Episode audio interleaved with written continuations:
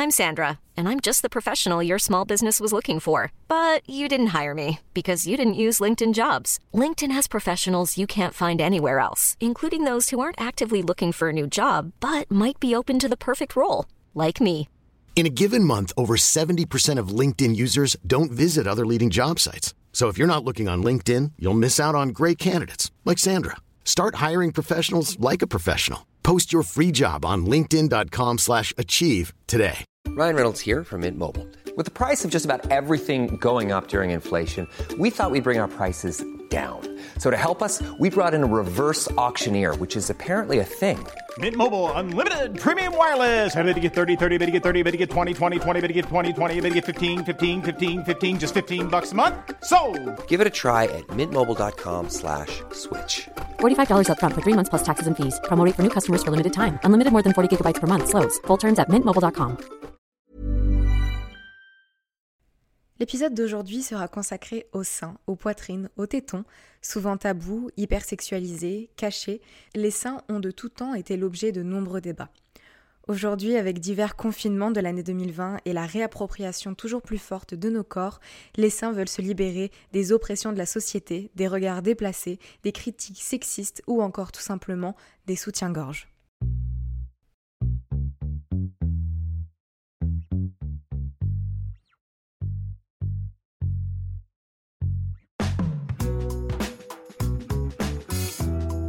Vous écoutez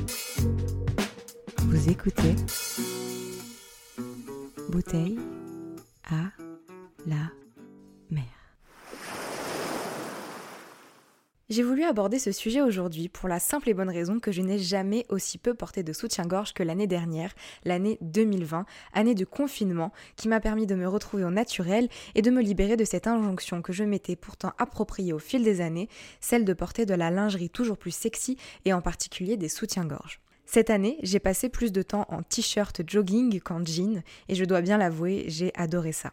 Ne plus me sentir à l'étroit dans mes vêtements, ne plus avoir mal au dos à la fin de la journée à cause d'un soutif trop serré, ne pas avoir à retirer 15 couches de vêtements une fois rentré chez moi, ne plus avoir à boucher les pores de ma peau avec du maquillage pour cacher les imperfections de ma peau, bref, me retrouver moi sans avoir à me soucier du jugement extérieur, me plaire au naturel et réapprendre à m'aimer sans tous ces artifices que je m'étais mis sur le dos depuis des années. Aujourd'hui, je fais partie de celles et ceux qui ne portent plus de soutien-gorge ou très rarement. Je ne suis pas encore pleinement à l'aise avec certains hauts, comme par exemple les hauts un petit peu moulants en public. J'ai encore parfois de la gêne à montrer cette poitrine qui m'a causé tant de tort à l'adolescence telle qu'elle est, sans des bonnets de soutien-gorge qui lui donnent la jolie forme ronde qu'on voit partout dans les pubs et à la télé.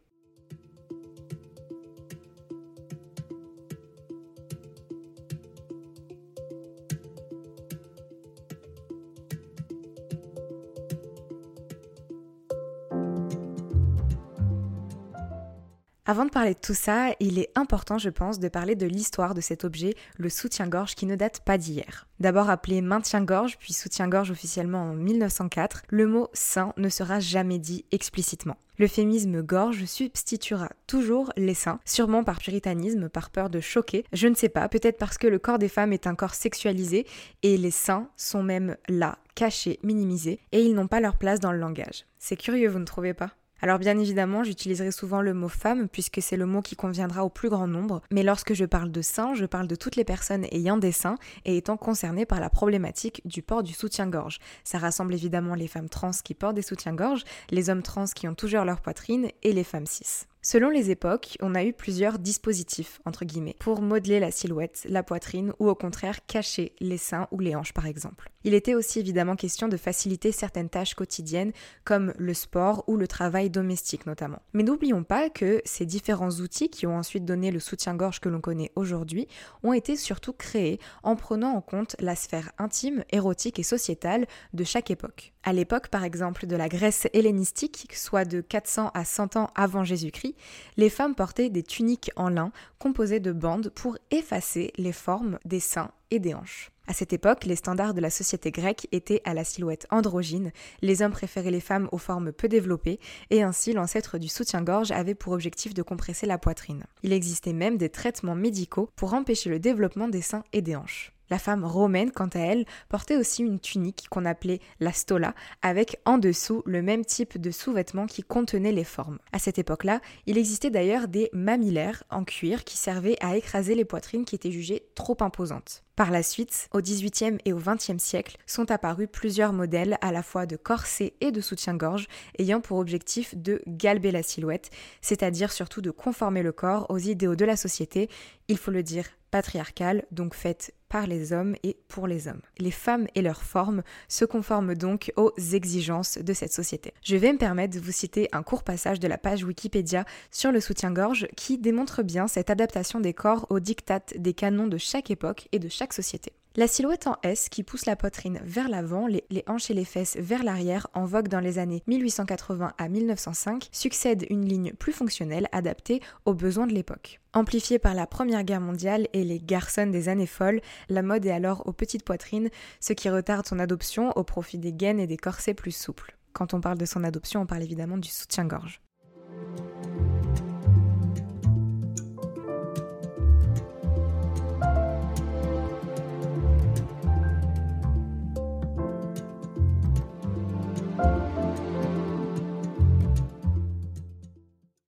En 1970, la révolution sexuelle est en marche. Les choses changent, les mœurs changent, les schémas de pensée s'ouvrent petit à petit et on remet à ce moment-là en question cet objet qu'est le soutien-gorge. Si on décide de le porter, il doit être plus confortable et éloigné des injonctions sexistes. Bon, on est en 2021, bien que les choses changent et bougent de plus en plus, on n'est pas encore arrivé au moment où les femmes et toutes les personnes ayant des seins peuvent librement se balader sans soutien-gorge sans avoir peur de se prendre des remarques désobligeantes, des regards déplacés et j'en passe.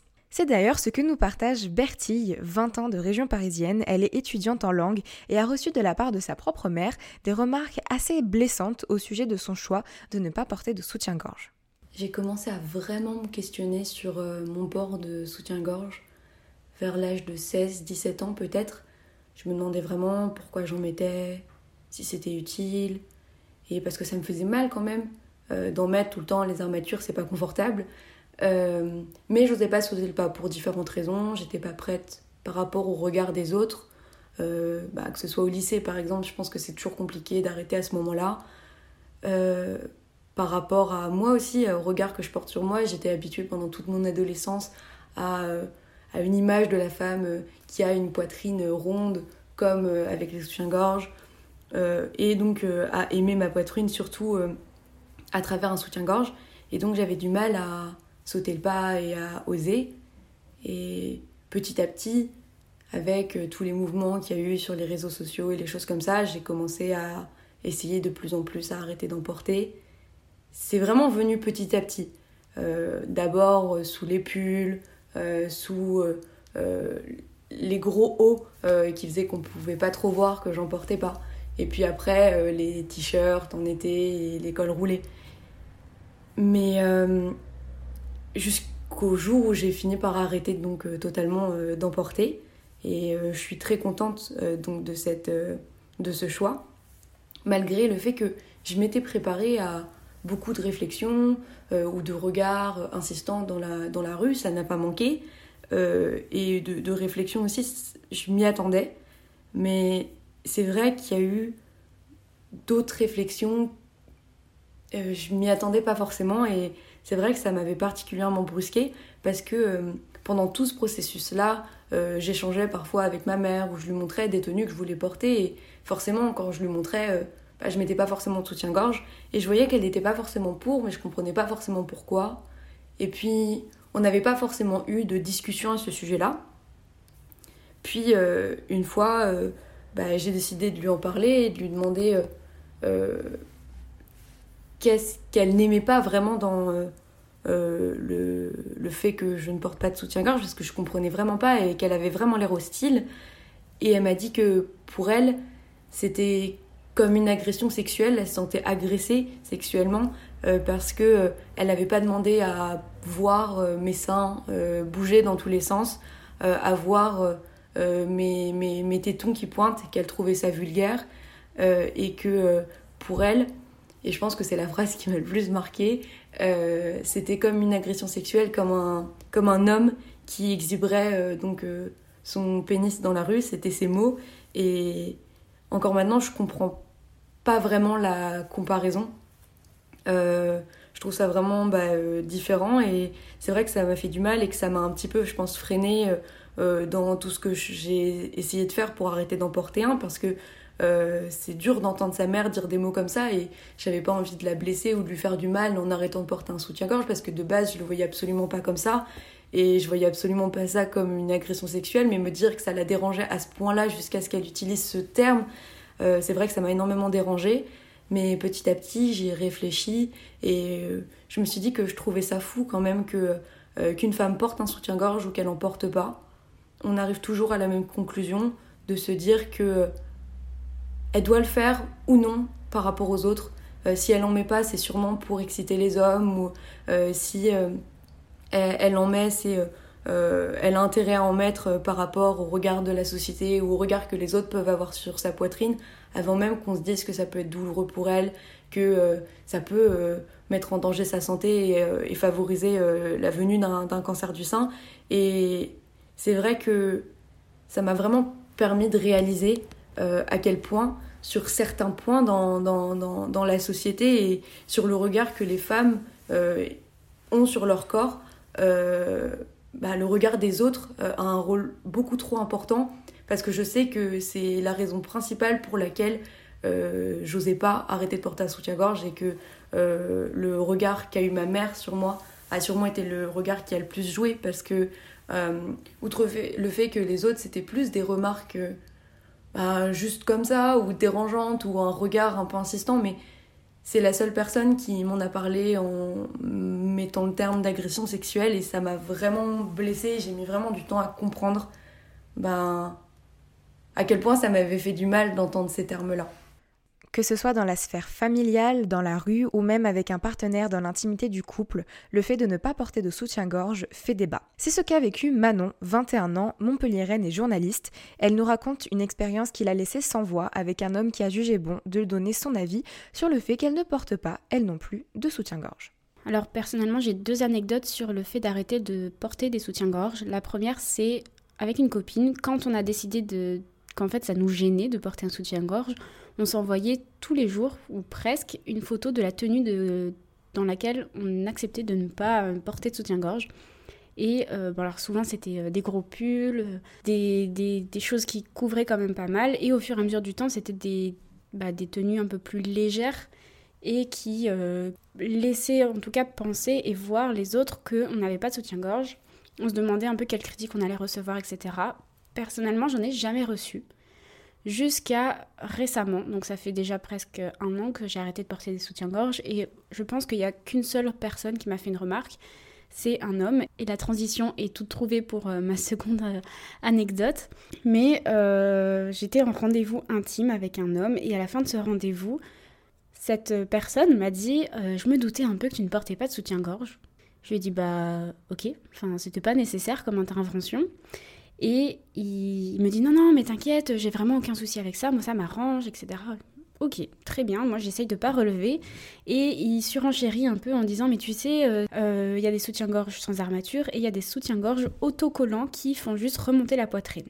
Je dis bah ok, c'est gentil de l'information, je le savais, mais euh, je n'en veux pas, enfin j'ai pas, je ressens pas le besoin, je j'ai pas envie de porter un soutien-gorge qui me remonte la poitrine, qui soit agréable ou non en fait. Et c'est là qu'il me dit mais t'as de la chance hein, parce que t'as pas les seins qui tombent. Euh, par contre l'été euh, ça doit pointer un petit peu. comment tu fais machin etc. Honnêtement, ça m'a mise un peu mal à l'aise comme intervention parce que bah, en fait, j'avais jamais été confrontée à ça. J'ai toujours été face à des gens qui s'en foutaient complètement ou euh, qui bah, qui relevaient pas en fait, tout simplement. Et du coup, je savais pas trop comment me défendre par rapport à ça, défendre mon point de vue, mis à part dire bah, j'ai pas envie d'en porter parce qu'il n'y a pas un milliard de raisons.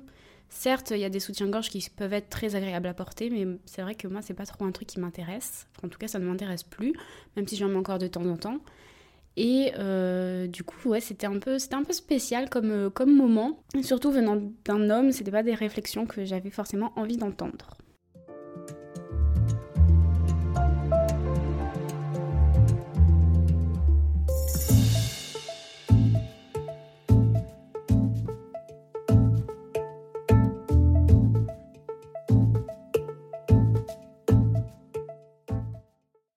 Aujourd'hui, le fait de ne pas porter de soutien-gorge en public reste quelque chose de controversé. Les seins sont depuis toujours sexualisés et considérés comme des objets de désir. Ainsi, de nombreuses personnes considèrent vulgaire ou inapproprié le fait de pouvoir distinguer une forme trop naturelle de sein ou de pouvoir deviner des tétons sous un t-shirt dans l'espace public. Sauf que rappelons-le, les seins sont biologiquement faits pour allaiter. C'est une partie du corps dédiée à nourrir le nourrisson et ce n'est en aucun cas un organe reproducteur.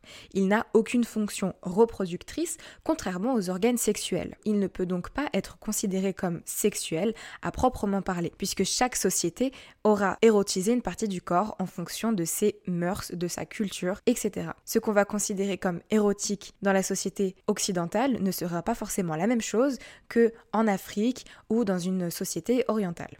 Gabrielle, 28 ans, de Bordeaux et ancienne sauveteuse secouriste chez les pompiers, nous raconte une expérience qu'elle a vécue alors qu'elle cherchait simplement et naturellement à allaiter son enfant. À titre personnel, je ne porte plus de soutien-gorge depuis plusieurs années. Euh, pour des raisons de confort, ça c'est clair, mais aussi et surtout en fait pour des raisons de budget. Une vraie bonne lingerie, euh, bien taillée, confortable, un peu sympa, ça euh, commence vite à chiffrer. Et j'ai connu des grosses variations de poids, de très très très très mince à normal. Et du coup, ben, ma lingerie était jamais à ma taille, ça a toujours été un enfer. Toujours est-il que moi, c'est un choix qui m'appartient et pour moi, c'est pas un objet de débat. Il y a quelques jours, je suis sortie pour la deuxième fois avec mon fils depuis sa naissance. Euh, on est sortis tous les deux parce que son papa a travaillé, pouvait pas le garder. Et euh, moi, il fallait que je trouve des chaussures pour mon mariage qui, euh, va se faire en, février prochain. Donc la balade se passe super bien et, et, on va dans un centre commercial qui est pas très loin de chez nous mais il faut quand même un peu marcher. Et, euh, puis pendant la promenade, euh, bébé se réveille et il veut téter. Donc euh, un, bébé quand ça se réveille et que ça veut manger, en fait là on a 5 minutes de fenêtre de tir en fait, et si au bout de ces 5 minutes on, ne répond pas à son besoin de manger, il se met à hurler de manière incontrôlable. et donc du coup c'est un peu l'enfer. Donc je, me dépêche un peu, je m'active et je finis par trouver une place assise un peu au calme euh, sur une longue banquette qu'il y a dans ce, dans ce centre commercial. Et sur cette banquette, il y avait deux jeunes femmes assises. Donc euh, je m'approche et derrière mon masque, je commence un peu à bafouiller en mode euh, genre s'il vous plaît, bougez-vous, que je puisse m'asseoir. mon fils est en train de péter un câble et du coup en fait il y a une des deux qui bondit et qui me laisse mais vraiment plein d'espace pour m'installer. Donc c'est trop cool.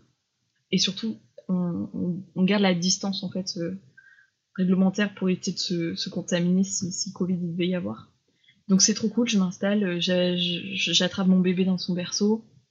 Et ce jour-là, je porte euh, des vêtements d'une marque qui fait des, vêtements d'allaitement.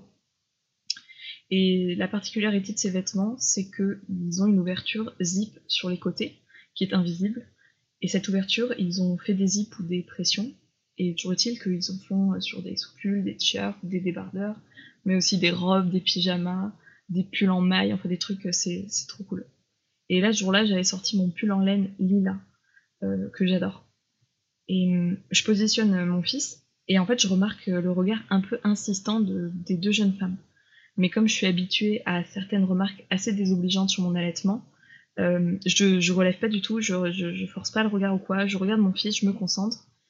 Et en fait, celle qui, qui m'a cédé sa place, elle, me parle et elle me complimente sur mon pull, sur la couleur du pull, mais surtout, en fait, elle, a l'air bluffée par la praticité du concept. Donc, bon, son autre pote, elle a vraiment pas l'air emballée.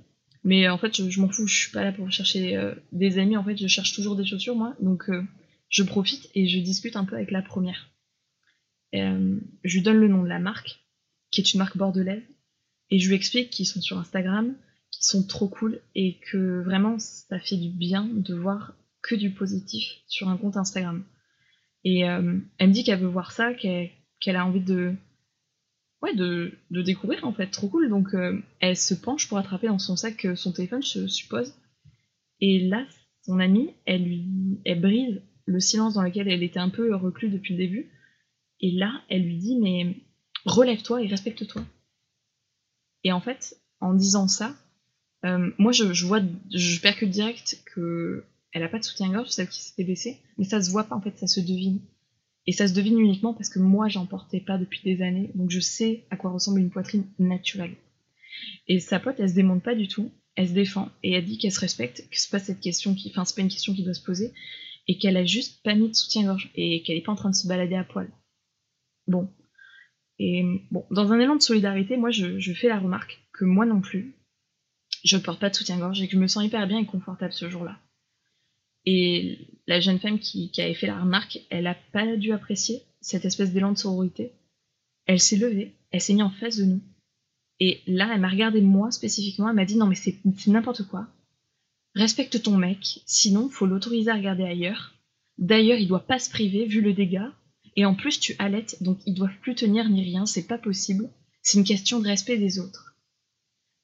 Et elle a juste tourné les talons, elle s'est barrée, et en fait, sa pote, elle, a rattrapé son sac et tout, elle a commencé à lui courir après.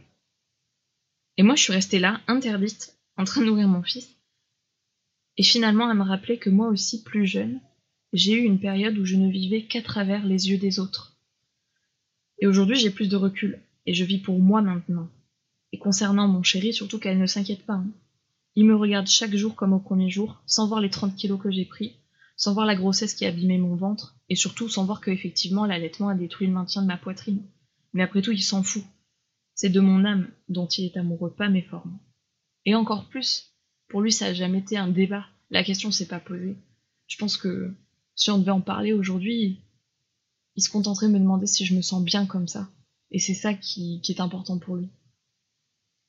Donc c'est vraiment ça, moi, que j'espère que cette, jeune femme là qui portait pas de soutien-gorge, bah, qu'elle continuera pas à en porter si elle se sent bien comme ça. Parce qu'en fait, en porter, c'est ok, il n'y a pas de souci.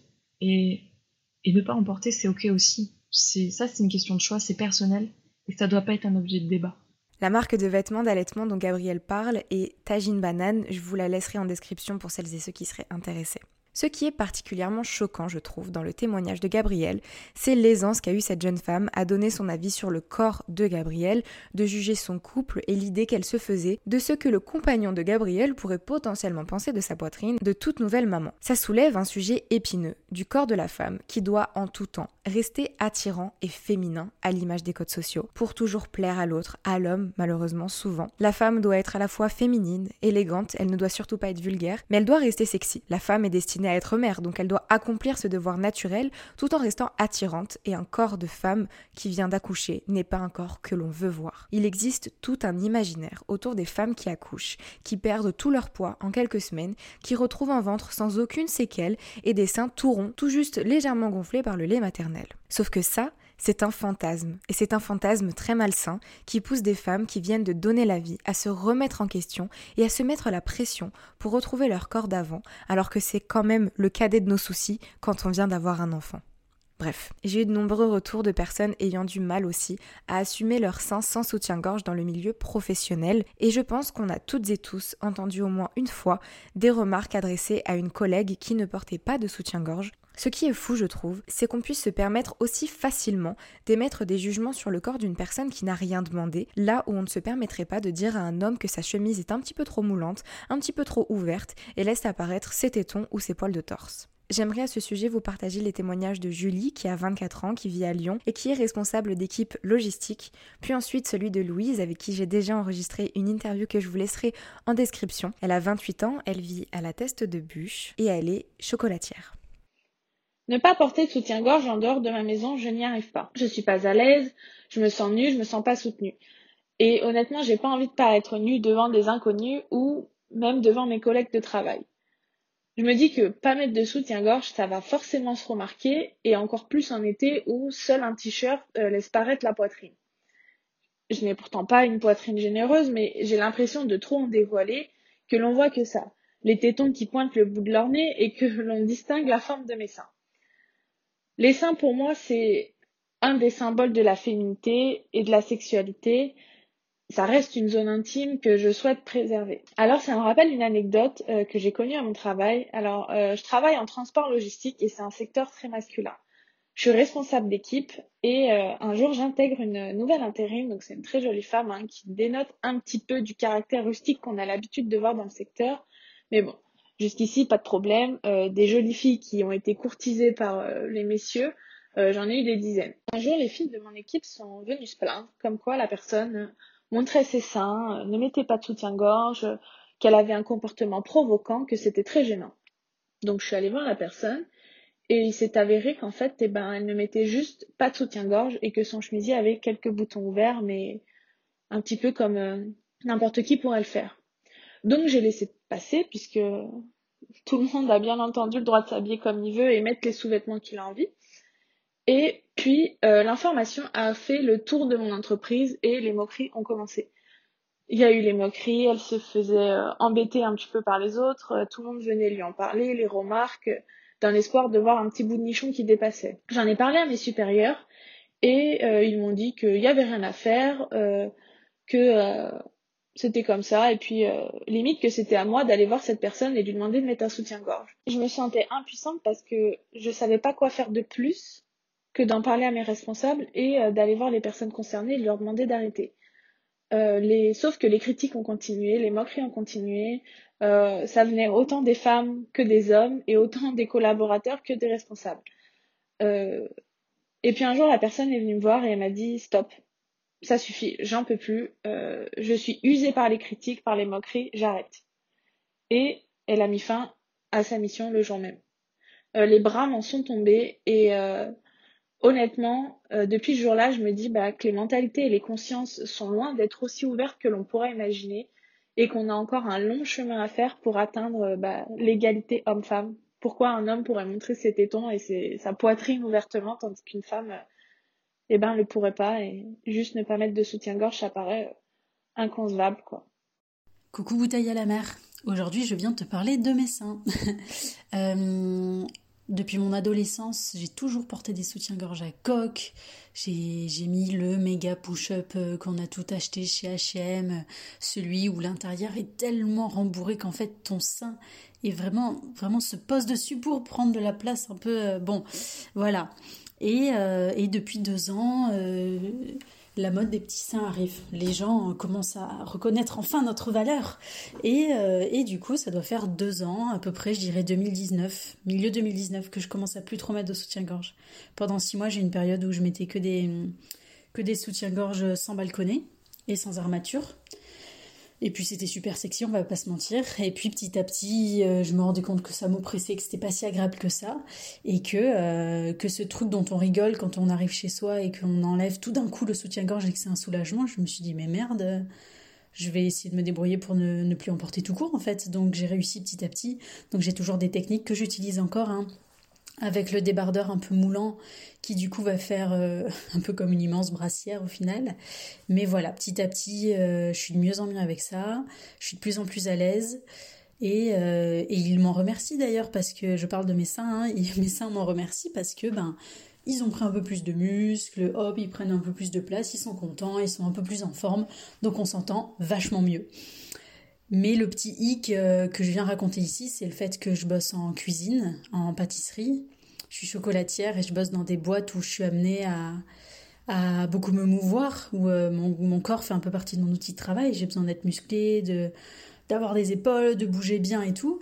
Et du coup, euh, je me suis toujours dit non, non, mais au travail, c'était impensable pour moi de ne pas mettre de soutien-gorge parce que voilà, et en plus de ça, on est avec des grosses vestes de, pâtissier ou de cuisinier. Je, voilà, pour moi, c'était pas pensable. Sauf que la phase où j'ai commencé à ne plus porter de soutien-gorge, euh, j'ai été au chômage. Et l'été dernier, j'ai réussi à, j'ai trouvé du boulot en cuisine pendant un mois et demi. Et là, je me suis retrouvée à, être un peu dans ce dilemme où je me disais mince, moi, je suis hyper à l'aise. Maintenant, je m'en fiche, j'en portais. Et du coup, j'ai commencé à en remettre. J'ai mis au début euh, des brassières et en fait, euh, j'ai tenu deux jours j'étais hyper oppressée, vraiment en plus ça m'angoissait. J'avais vraiment ce poids sur la poitrine, mais littéralement. Et c'était en totale contradiction avec toutes les avancées que j'avais pu faire par rapport à moi-même, à mon corps, ma féminité, tout ça. Et du coup, euh, ça m'a refait un déclic. C'était pas simple, hein, je vous le cache pas. Et je me suis retrouvée à ne plus en porter pour bosser. Euh, d'abord avec des gros t-shirts en coton bien épais, le col bien court, bien serré pour pas prendre de risques. Et ça allait.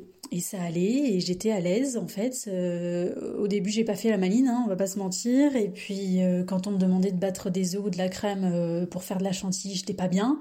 Mais en fait, la première fois, ça fait bizarre, vous les sentez bouger. Au bout d'un moment, j'étais bah, en même temps, ils sont là, hein, je vais pas nier leur existence. Après, voilà, je, c'est important quand même de préciser pour moi que je fais un, un grand A ou un petit B. Hein. J'ai pas non plus une opulente poitrine, donc j'imagine que ce serait euh, une autre problématique. Mais en tout cas, voilà. Et je suis super fière de moi parce qu'au bout de un mois et demi, je venais même bosser en débardeur et chancré, mais pas trop quand même.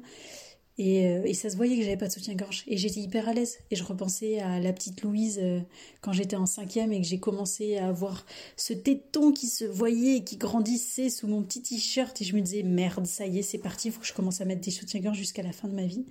Et je repensais à cette petite fille et j'avais envie de lui dire, t'inquiète, ça n'a pas duré. La révolution est en marche.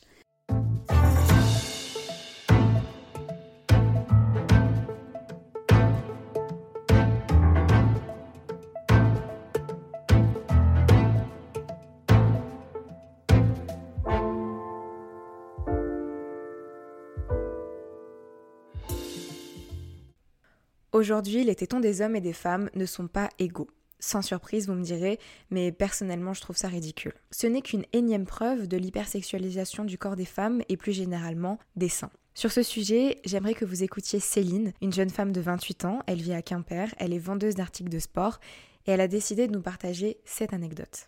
Avant cette crise sanitaire, j'ai travaillé dans l'événementiel. Un jour, lors d'une prestation, une cliente s'approche pour me poser une question. Quand elle est partie, un collègue qui était présent lors de l'échange me dit Bah, elle n'a pas l'impression d'avoir oublié quelque chose moi, n'ayant pas compris son questionnement, je lui demande ce à quoi il faisait référence. Et là, il me répond qu'on voyait ses tétons. Bon, a priori, cette jeune femme ne portait donc pas tout soutien-gorge sous sa belle robe, chose que je n'avais absolument pas relevée. Et cette remarque m'a vraiment agacée, et un peu déçue parce qu'il s'agit d'un homme plutôt ouvert, respectueux de la femme et qui semble sensible à ces sujets de société. Du coup, comme c'est le genre d'homme avec qui tu peux avoir une discussion sur le sujet sans que ça tourne en blague lourde, j'ai renchéri en lui lançant Et alors, ça te gêne qu'on voit ses tétons? À ça, il m'a répondu bah, un peu, enfin, c'est provoquant quand même. Et à moi de lui rétorquer Ah, donc, si j'ai bien compris, quand vous les hommes, vous vous baladez en t-shirt et qu'on voit vos tétons en transparence, c'est de la provocation, c'est bien ça? Il me dit Mais non, vous, c'est différent, c'est quand même un peu plus sexuel, quoi. Plus on avançait dans l'échange, et plus je le sentais gêné, comme s'il se rendait compte que ses arguments ne tenaient pas debout. Donc je continue en lui disant Bah, Pourtant, il me semble que les femmes et les hommes ont tous deux des tétons. Donc pourquoi il y aurait une différence à faire dans les codes vestimentaires? Là, il s'est retrouvé un peu bête, mais je le sentais pas totalement convaincu. Ensuite, on a dû reprendre notre travail et donc notre échange s'est arrêté là. Je me suis alors rendu compte que le chemin est encore long pour désexualiser la poitrine et donc parvenir à changer le regard des hommes sur les seins des femmes. Et en fait, finalement, ça fait partie plus largement du débat sur l'hypersexualisation de la femme, qui est une véritable question à mon sens.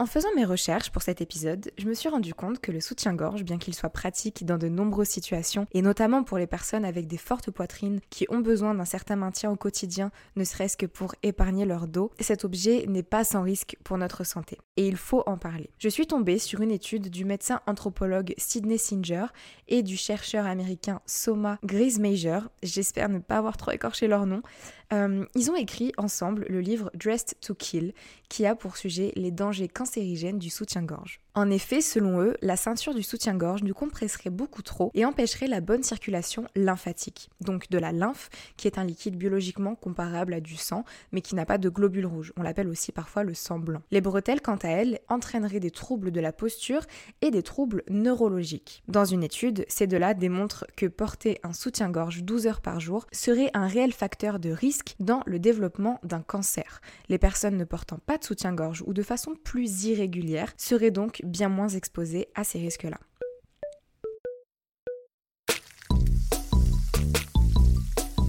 E au plat.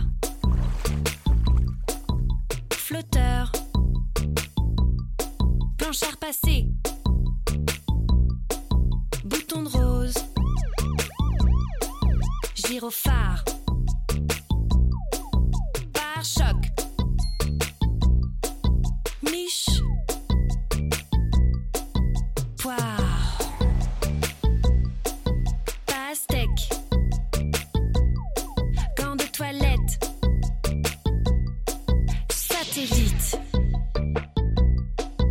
Seins sont ce qu'ils sont, mais au moins ils ont un nom.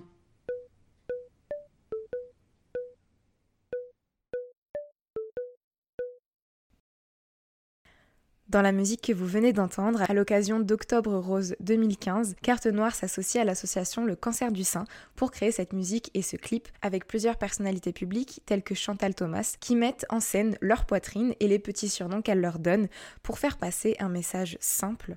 Nos seins sont ce qu'ils sont, mais au moins ils ont un nom. Au nom de vos seins, faites-vous dépister. Si aujourd'hui on est gêné par la vision d'un téton féminin, ça ne veut rien dire d'autre que notre société voit le sein comme un tabou. Le sein est un objet de désir dans nos sociétés occidentales alors qu'il ne l'est pas forcément dans d'autres cultures. On se rappelle tous et toutes de ce fameux débat de septembre 2020 sur la tenue républicaine qui a suscité énormément de controverses. Encore une fois, on remettait en question la tenue des jeunes femmes, notamment des décolletés ou les hauts considérés trop moulants, qui déconcentreraient les élèves et les professeurs. Un sondage du journal Marianne a d'ailleurs mis en scène des, des tenues particulièrement sexualisées pour soutenir le fait qu'il n'était pas acceptable qu'une jeune fille de 13-14 ans se permette de porter un débardeur sous la canicule l'école. Sauf que selon moi, encore une fois, on détourne le débat. Le vrai sujet ici, c'est le regard de l'autre, notamment le regard des hommes et des garçons sur ces jeunes filles qui malheureusement n'est jamais dénoncé. On est évidemment dans cette culture du viol et dans la société patriarcale qui incite la potentielle victime à faire attention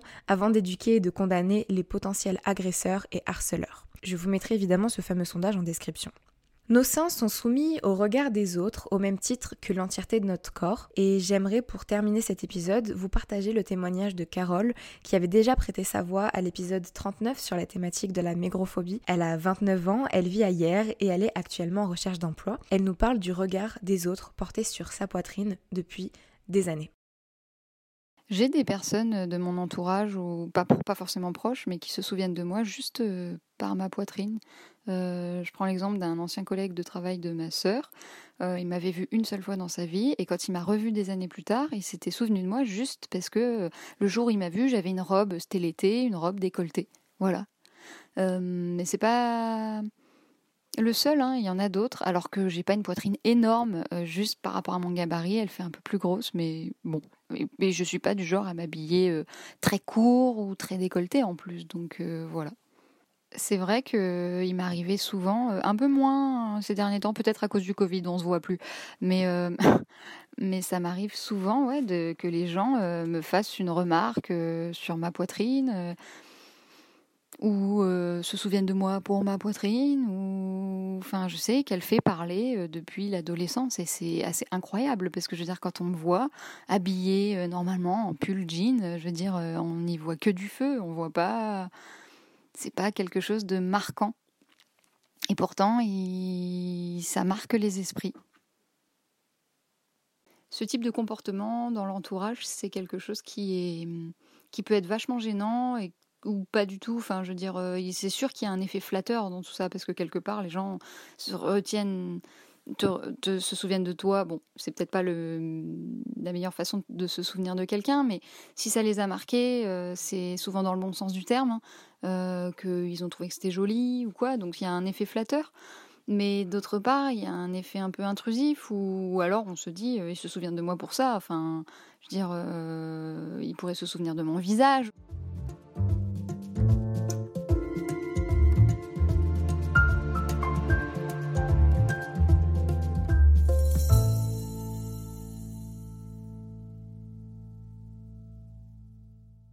Merci infiniment à Bertille, Julie, Manon, Gabrielle, Carole, Céline et Louise pour leurs témoignages, pour avoir pris le temps de partager leurs expériences avec moi et avec vous dans cet épisode.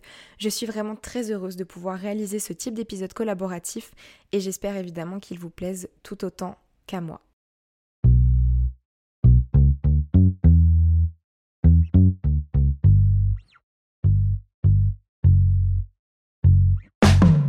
Merci à toi d'avoir écouté cet épisode jusqu'au bout, j'espère qu'il t'a plu. N'hésite pas à venir t'abonner à l'Instagram du podcast pour avoir toutes les informations et pour pouvoir participer au sondage avant les épisodes. Tu peux aussi participer à une interview si tu as envie de partager ton parcours et si tu as des choses à raconter, l'email contact est dans la description. Je te rappelle que le podcast est disponible dès maintenant sur YouTube et que tu as toutes les IGTV des interviews sur Instagram. Je te laisse mettre 5 jolies étoiles sur Apple Podcast avec un petit commentaire pour soutenir la mission.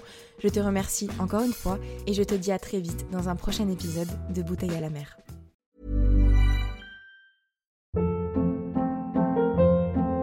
Hold up. What was that? Boring. No flavor. That was as bad as those leftovers you ate all week. Kiki Palmer here, and it's time to say hello to something fresh and guilt-free. Hello Fresh. Jazz up dinner with pecan-crusted chicken or garlic butter shrimp scampi. Now that's music to my mouth. Hello Fresh. Let's get this dinner party started. Discover all the delicious possibilities at HelloFresh.com.